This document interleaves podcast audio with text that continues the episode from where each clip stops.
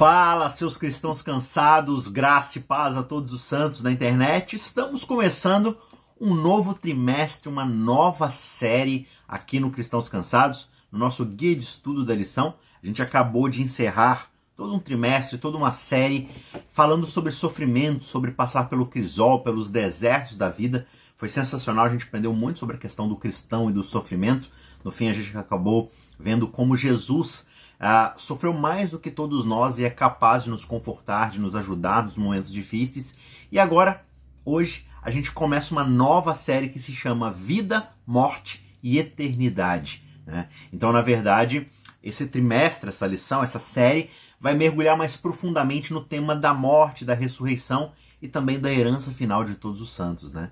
E essa semana específica, começando a nossa jornada, a gente vai revisar como o pecado entrou no universo perfeito de Deus e estragou a sua perfeita criação, né? Acabou é, contaminando as mentes, os ânimos, as percepções a respeito de quem é Deus e o que Deus está fazendo, fez, está fazendo para poder remediar toda essa situação, né? Então, nessa série que se chama Morte, Vida, Morte Eternidade, a gente começa o primeiro episódio que se chama Rebelião em um Universo Perfeito, certo? Então a gente vai ver como isso tudo começou, como o pecado. A gente vai recapitular, na verdade, porque a gente sempre fala muito disso quando a gente começa séries bíblicas, é, onde a gente precisa passar pelo início de todas as coisas, pela criação, como Deus cria tudo perfeito, e agora não vai ser diferente.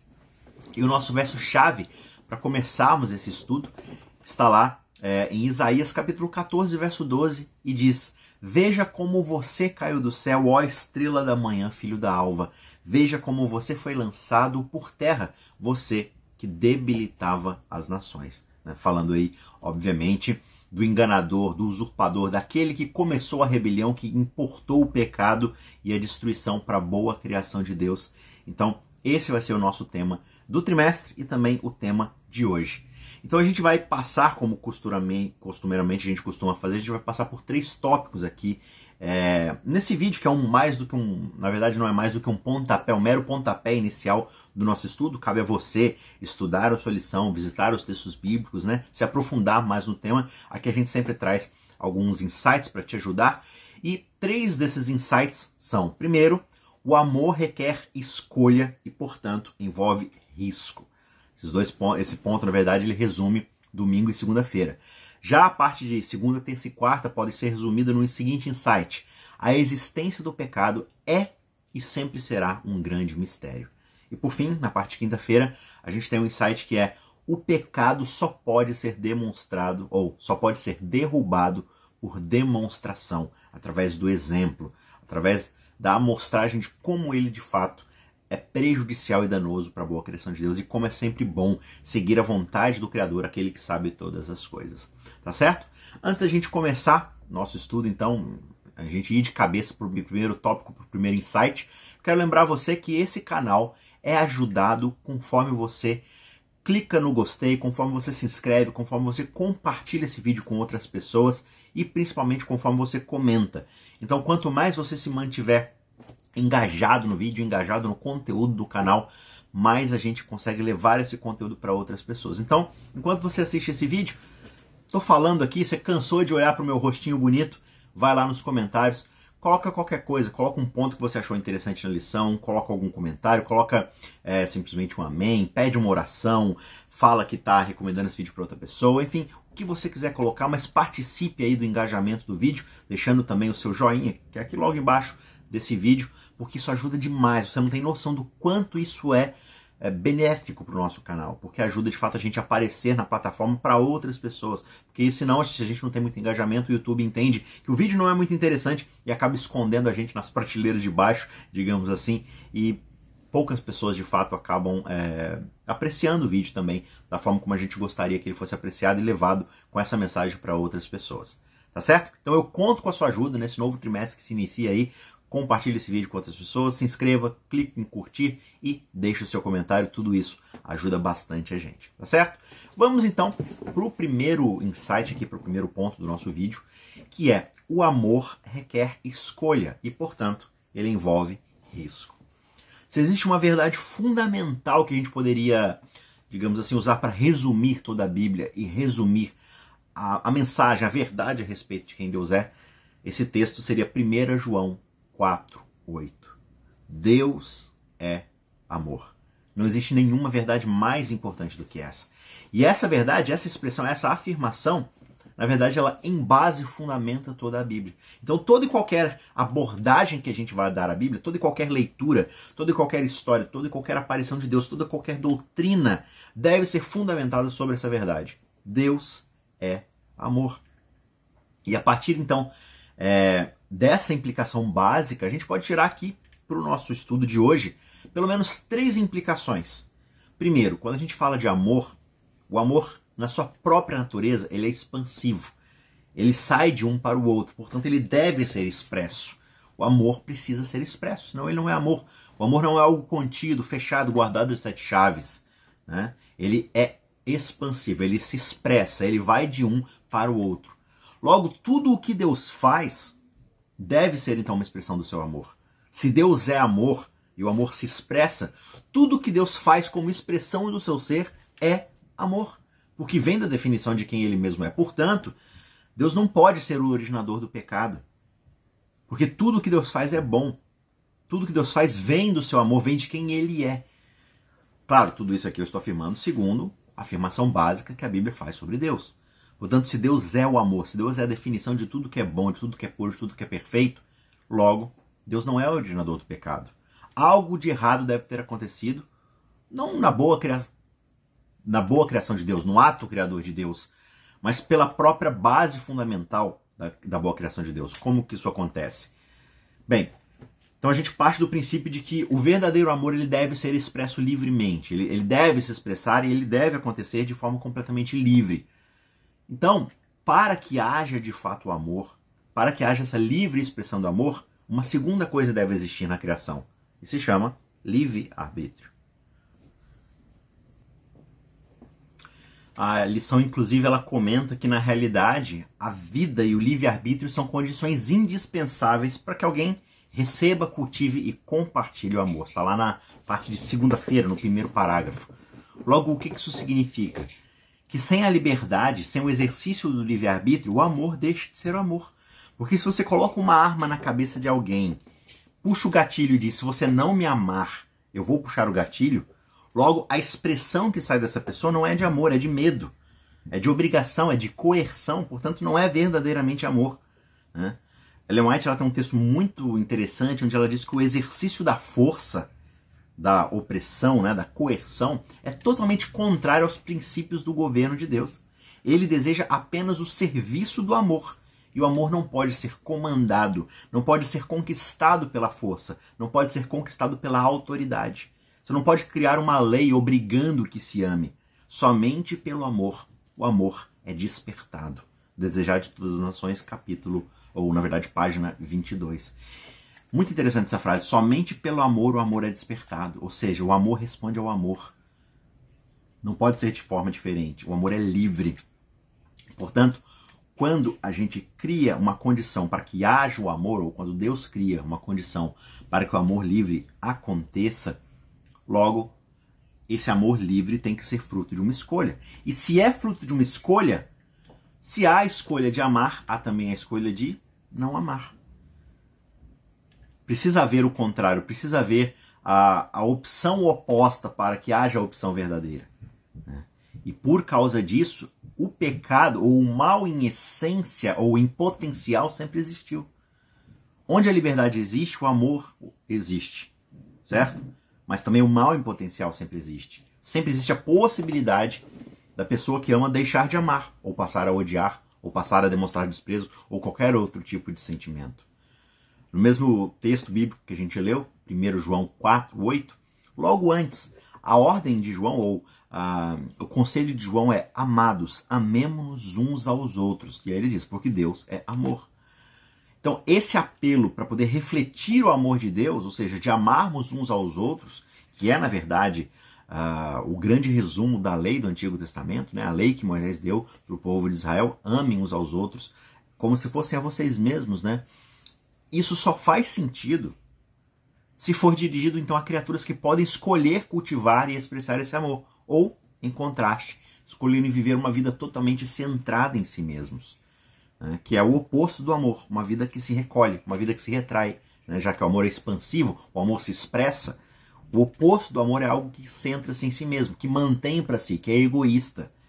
Então a gente tem esses dois caminhos. Se existe esse mandamento, esse conselho, essa ordem para que se ame um ao outro, logo precisa haver a alternativa. E essa alternativa é uma vida centrada em si mesmos. Né? Se os seres de pensamento livre tiverem verdadeiramente a capacidade de escolher, sempre vai existir o risco de que a gente escolha a alternativa errada. Mas Deus permitiu que assim fosse. Por quê? Porque o verdadeiro amor, ele só pode brotar dentro do terreno da liberdade. E onde a liberdade, há a possibilidade de fazermos a escolha errada. E é exatamente isso que aconteceu. Agora a gente entra no ponto número dois. A existência do pecado ela é e sempre vai ser um mistério para nós. Porque de onde surgiu? Como surgiu? Por que, que surgiu? Nada disso tem uma explicação clara, a não ser essa base fundamental de que onde a liberdade para se fazer uma escolha, pode-se optar pela escolha errada. Lá em Mateus, no capítulo 13, Jesus ele conta a parábola de um senhor que tinha suas terras e um belo dia acordou-se e onde haveria o trigo estava também o joio, né? Havia também sementes ali de ervas daninhas misturadas com joio. E aí um dos servos daquele senhor pergunta, Senhor, o que, que aconteceu? Por que, que o mal, ou por que, que essas ervas daninhas brotaram junto com o trigo que é bom? E a única resposta que aquele senhor dá é, um inimigo fez isso. Lá no verso 28 de Mateus 13. Alguns dizem que porque Deus criou Lúcifer, porque Deus criou um ser que se rebelou, então no fim das contas ele é o responsável final pelo pecado. Só que, no entanto, Deus, em momento algum na Bíblia, assume a responsabilidade pela existência do pecado. A Bíblia declara que a existência do pecado é de fato um mistério, lá em 2 Timóteos, ou 2 Tessalonicenses, na verdade, capítulo 4, verso 7. A opção de fazer uma escolha errada, conforme a gente viu, não implica automaticamente que aquele que deu a liberdade de escolha seja o culpado. Isso não faz o menor sentido. Pensa você. Você, por exemplo, tem um filho. Você gera esse filho, você dá toda a educação e condição desse filho fazer boas escolhas. E um dia esse filho se rebela, se torna um bandido, mata pessoas. Você não pode ser diretamente responsabilizado por isso. Ele fez as escolhas dele. Você deu as condições, né? A não ser que você tenha obrigado ele ou que você tenha conduzido ele para esse caminho. Mas se você deu toda uma boa educação, você criou todas as condições necessárias para que ele fizesse boas escolhas, tivesse uma boa vida e ele escolhe se rebelar e fazer as coisas do jeito dele, você não é responsável por isso. Da mesma forma, isso acontece com Deus. Deus nos criou com todas as condições. Tudo que ele criou foi bom. Ele colocou diante de nós o bem, a possibilidade infinita de fazer o bem. Agora, se escolhermos o caminho errado, né, quando Satanás resolve escolher um caminho de rebeldia, ele escolhe pelo exercício da sua própria liberdade. Portanto, isso não pode ser responsabilizado na conta de Deus. E nada é mais claramente ensinado nas Escrituras do que o fato de que Deus não foi de modo algum responsável pela entrada do pecado. O pecado, de fato, é um intruso na boa criação de Deus. Por causa da sua presença, nenhuma razão pode ser dada. Ele é misterioso e é irresponsável tentar desculpá-lo, tentar defendê-lo. Se a gente tenta criar uma desculpa ou uma explicação razoável para a existência do pecado, a gente está, na verdade, defendendo a existência dele. A gente está justificando a sua existência. Então, se fosse encontrada uma desculpa, ou se fosse demonstrada alguma causa racional para sua existência, logo deixaria de ser pecado, seria uma consequência, seria um fruto, seria. E aí a gente volta a colocar isso na conta de Deus, quando não é o caso. A Bíblia dá uma visão muito limitada sobre a origem do mal, mas é o suficiente para nos deixar entender a respeito tanto da origem quanto da disposição final do pecado para a gente entender a respeito da plena manifestação da justiça e da benevolência de Deus. A gente só entende o suficiente a respeito do pecado da sua existência, do seu, do seu princípio, para a gente entender que ele vai ter um fim e de que ele é um intruso, ele não faz parte da boa criação de Deus. Portanto, ele precisa ser é, removido. Esse mal precisa ser resolvido. E é isso que a justiça benevolente e misericordiosa de Deus vai fazer aniquilar o pecado, mantendo os pecadores arrependidos, aqueles que sofrem as consequências do pecado na sua vida, mas que não desejam isso para si por toda a eternidade. que desejam de fato voltar a viver a plena e perfeita vontade de Deus. Agora é interessante que, apesar da alta posição de Lúcifer lá no céu, né, a gente vê, por exemplo, indícios disso, ecos disso lá em Ezequiel capítulo 28, Lúcifer ele se tornou extremamente autocentrado, ele se tornou insatisfeito.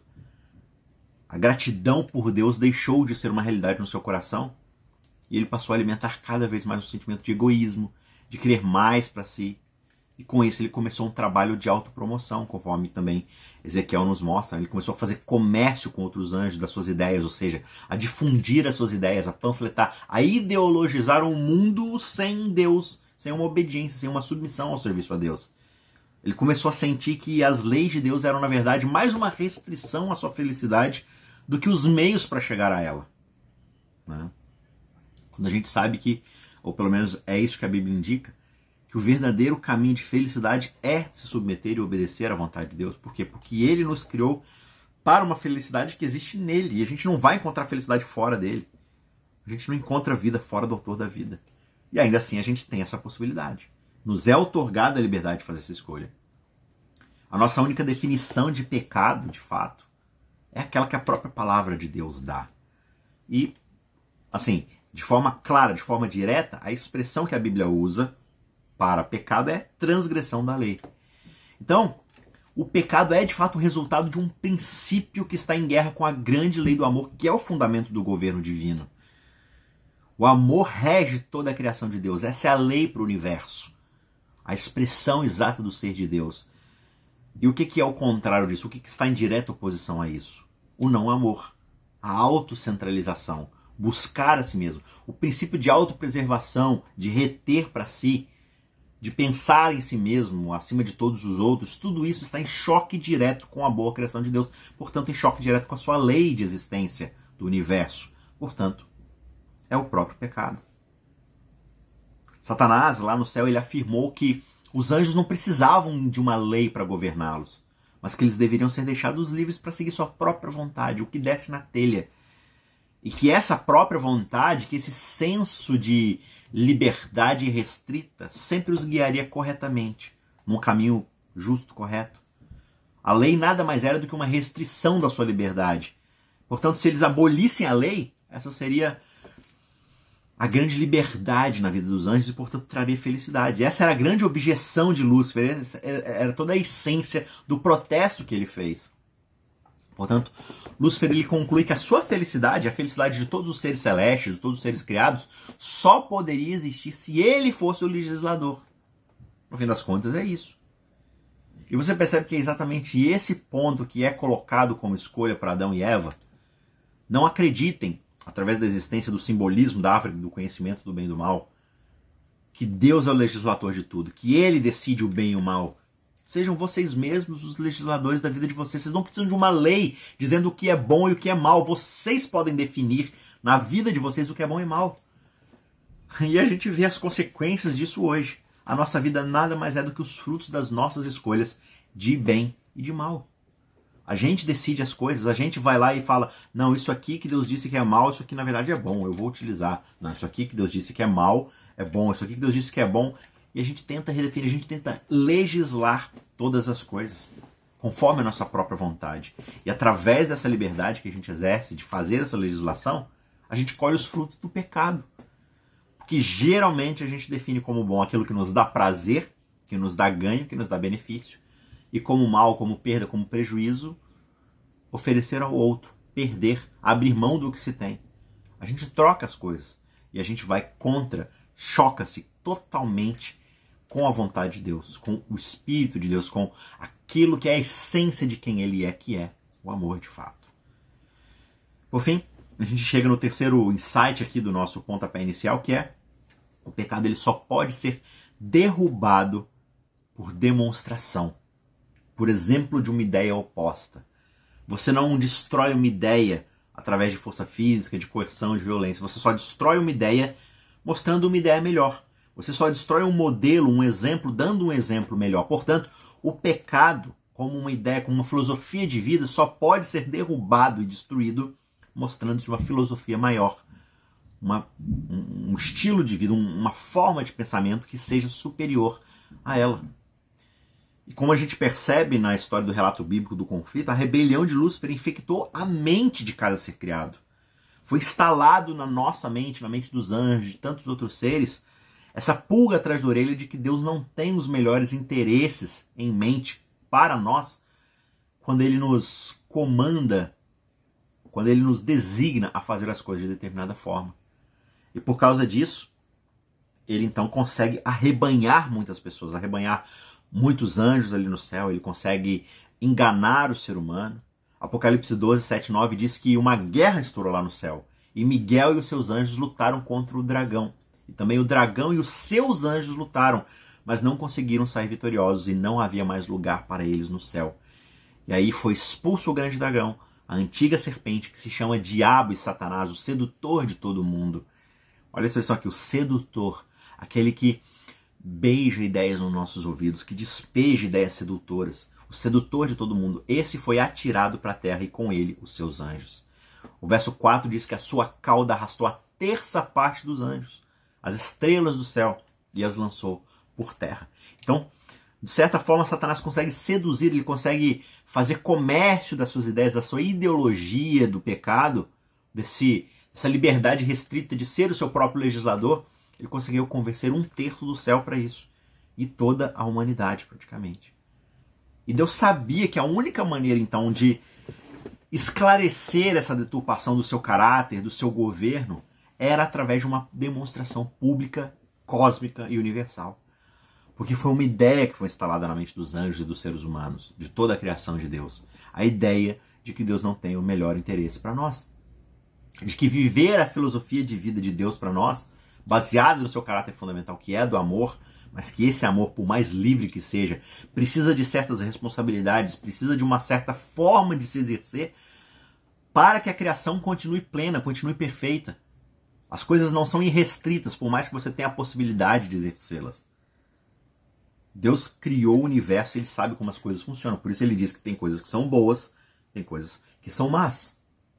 Tem coisas que cooperam e amplificam o bem-estar de toda a criação. Tem coisas que, por mais que não pareçam, mas no longo prazo destroem a boa criação de Deus, destroem o nosso bem-estar, por mais que tenhamos o direito de praticá-las, no sentido da nossa liberdade. Então Deus precisava mostrar para o universo que, onde muitos né, anjos, seres humanos e outros seres criados talvez, estavam com essa pergunta na cabeça: será que Lúcifer está certo? Ou será que Deus está certo? Então Deus prepara essa grande demonstração plena, máxima da revelação do seu caráter, mostrando que ele mesmo joga conforme as regras que ele criou para o universo e que essas regras são as melhores regras que se poderia ter na existência do universo. E o texto diz que, né, o texto da lição diz que por isso eu lancei por terra e eu coloquei diante dos reis para que o contemplem. Né?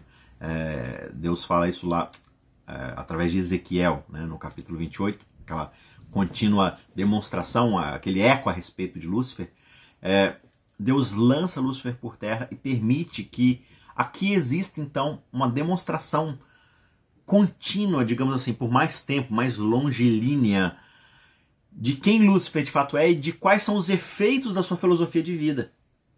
Você quer um espaço para governar e mostrar seu reinado? Eu vou restringir você aqui à terra para que você exerça a sua filosofia, para que as pessoas tenham o direito de escolher entre a minha e a sua, para que todo o universo possa ver o efeito de cada uma, as consequências de cada uma. Todos os que te conheceram vão ficar espantados contigo, o texto de Ezequiel é, continua dizendo. Eu vou deixar que você exerça a sua liberdade de demonstrar o seu reinado. Mas eu aviso que as pessoas vão ficar espantadas com os efeitos disso. Né? Também Isaías 14, que é um outro eco da, dessa guerra, desse dilema lá de Satanás, diz que aqueles que virem você olharão atentamente e se perguntarão sobre o seu destino. Então Deus permite que Satanás exerça. O livro de Jó é uma demonstração disso, né? Ah, mas o Senhor está tentando subornar Jó para gostar de você. Tá bom. Então, ofereça o que você tem de melhor para ele. Ofereça a ele a chance de poder escolher o seu caminho. Então Deus permite que Satanás exerça a sua liberdade de demonstrar o seu estudo de caso mas mais do que isso, o pecado então instaurado no universo vai demonstrar para todo o universo os efeitos maléficos da escolha de Satanás.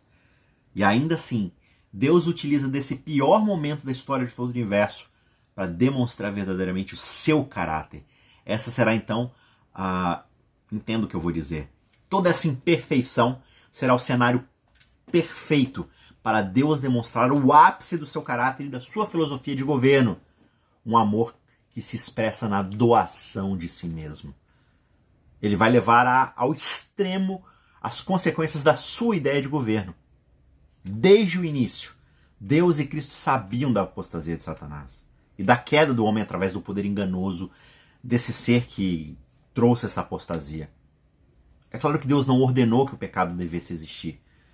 Só que ele previu a sua existência e muito antes de tudo acontecer, ele já tomou as providências para enfrentar essa terrível emergência que se sucederia. E tão grande era o seu amor pelo mundo, por causa que Deus é amor, que ele fez um pacto, uma aliança com a Trindade para dar o seu filho unigênito. E o resto você conhece. Todo aquele que nele crê não pereça, mas tenha a vida eterna. Então a gente dá o pontapé inicial desse trimestre a partir dessa ideia. Deus permitiu que o mal entrasse por causa da liberdade que ele concedeu aos seres humanos, mas o desejo de Deus é que o seu universo seja governado pelas suas leis de amor.